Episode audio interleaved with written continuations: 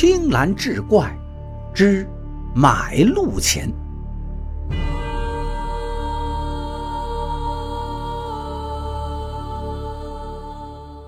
您捡到过钱吗？我相信很多人都会毫不犹豫的给出肯定的回答。这人生有三件喜事儿：娶媳妇儿、生儿子、捡金元宝。捡钱确实能让人开心不已，但毕竟不是所有人都会运气爆棚，随随便便能捡到钱。没有一定的缘分和契机，您呢还真捡不着。正所谓天时地利人和，缺一不可。但是，所有的钱都能捡吗？民间传说有一种钱万万不能捡，那就是买路钱。话说清朝年间，徽州石台县境内有一个名为蓝子山的小村落，这个村子历史悠久。至少传承了数百年了。由于地处深山老林，因此很少与外界交往，一直不为人知。当然，在清代，这样的村子还有很多，也不足为奇。一般来说，这种古老的村子很少接纳外乡人。不过，小天倒是个例外。小天是一位云游的先生，也就是走街串巷，替人教教书、写写字。以及管管账之类的，您别看他年纪不大，出来的时间却不短了，在书画方面的造诣倒是很高，但寻常人家都很清贫，他也仅仅是能填饱肚子而已。想要大富大贵，那简直是痴人说梦。要不然，为何要说百无一用是书生呢？话说这一日，也是碰巧。这小天呢，就遇到了几位蓝子山的村民。随后，他被请进村里，原来是祠堂要翻新，找小天来绘制祖宗的画像。在南方农村，几乎每个村子都是同宗同族，都有祠堂。那里面不仅是供奉祖宗牌位的地方，而且他们有个特别的习俗，就是有村民在弥留之际。必然要搬到祠堂里，每日呢让后辈守着，直到归西，并且丧事也需要在祠堂里面办，因此村子里对祠堂是极为重视的。小天了解了一些，但也不是很全面，只知道这是一个美差，最不济今后半年这吃喝是有着落了。就这样，小天便忙活了起来，刚干了半个月。忽然，祠堂里抬进了一位老人，目光呆滞，枯瘦如柴。晚辈们哭哭啼啼跟在后头。很显然，老人家时日不多了。顿时，小天来了兴趣，干脆停笔，坐在一旁看着。毕竟这种习俗只是听说过，没有真正见过。不一会儿的功夫，村里老老少少全来齐了。有的呢，手拿着香纸、炮竹，准备着。正当小天看得正起劲的时候，被当初那个找他来的人叫住了。小天先生，我们族内的规矩，外人呢不能看，不吉利。小天一听，赶忙赔了一副笑脸，起身就出了祠堂。他知道这几日老人不送走，他那活也没法干。不过好在有好吃好喝的供着，他倒是无所谓，索性就去村子里闲逛一番。渐行渐远，不一会儿，他来到了村东头那片小树林里。此地山清水秀，遍地野花，非常漂亮。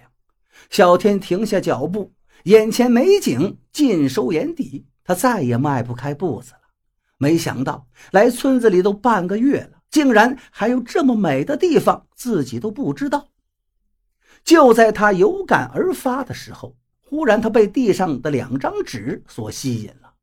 仔细一看，顿时喜出望外，那就乐得差点蹦了起来。这哪是纸啊，分明就是两张银票虽然不多，也就是几两银子，但在小天看来，这无疑是天降巨富了。他连忙捡起来放到了怀里。这要是被人发现，可就不好了。殊不知，这银票就是别人故意丢下来的。小天虽然识字，但平日里过得很是清苦，没有闲钱去存起来换银票，所以他连见着银票都是头一回，更别说存银票了。只可惜呀，如果他真是见过银票，也就好了。如此一来，他也能发现手中银票的不对之处。是啊，谁家的银票会在上面写一个名字呢？奇怪。小天这边刚把银票捡起来，那边祠堂里就传来了哭声和炮竹声。很显然，是那位老人没了。不会这么巧吧？小天这心里是直打鼓啊。总感觉有什么不好的事情要发生。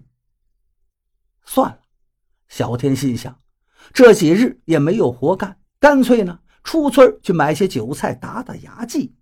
毕竟今天发了一笔小财，必须得好好的犒劳一下自己。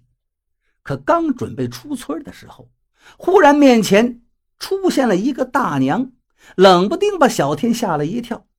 就当小天想绕过他走的时候，大娘说话了：“小伙子，不是什么钱都能用的，只怕你有命捡到，没命花呀。”大娘这两句话让小天心里咯噔一下，莫不是刚才我捡钱被人家看见了？小天还在那想大娘这话是什么意思的时候，那大娘又开口了。这是买路钱，你也敢用啊？大娘手上功夫了得，两手就那么一伸，小天怀里的两张银票就跑到了人家的手里了。紧接着，大娘说道：“小伙子，你呢？赶紧逃吧！你以为他们找你来真的是画画的？至于你能不能逃得掉，那就得看你的造化了。”小天心中一惊啊，忽然想起曾经在茶馆听说书先生讲的一个故事，说这买路钱呢，其实并不是人过世后才会丢出去的，而是在弥留之时放到路口，不是纸钱，是真正的钱，目的就是为了让别人捡，好让过世的人一路走好，而其所背负的罪孽，他的孽债。全都会转移到捡钱的人身上。说实话，这习俗太恶毒了。最为关键的是，两者之间就像签订了契约一样，你这边捡到钱，那边人立刻就死，这便是契约生效了。很显然，这篮子山村那位老人身份不一般，要不然也不会大费周章把小天给忽悠过来。小天逃得很快，几天时间，他已经跑到了另外一个小城。那个大娘是谁？为什么救他？或者说，那个大娘是不是看上了他手里的钱，故意诓骗他？这些小天一概不知。如果再来一次，他还是会逃的。不义之财本就不可取，而且事后他生了一场大病，人差点就没了。不管是不是巧合，他是真心的害怕。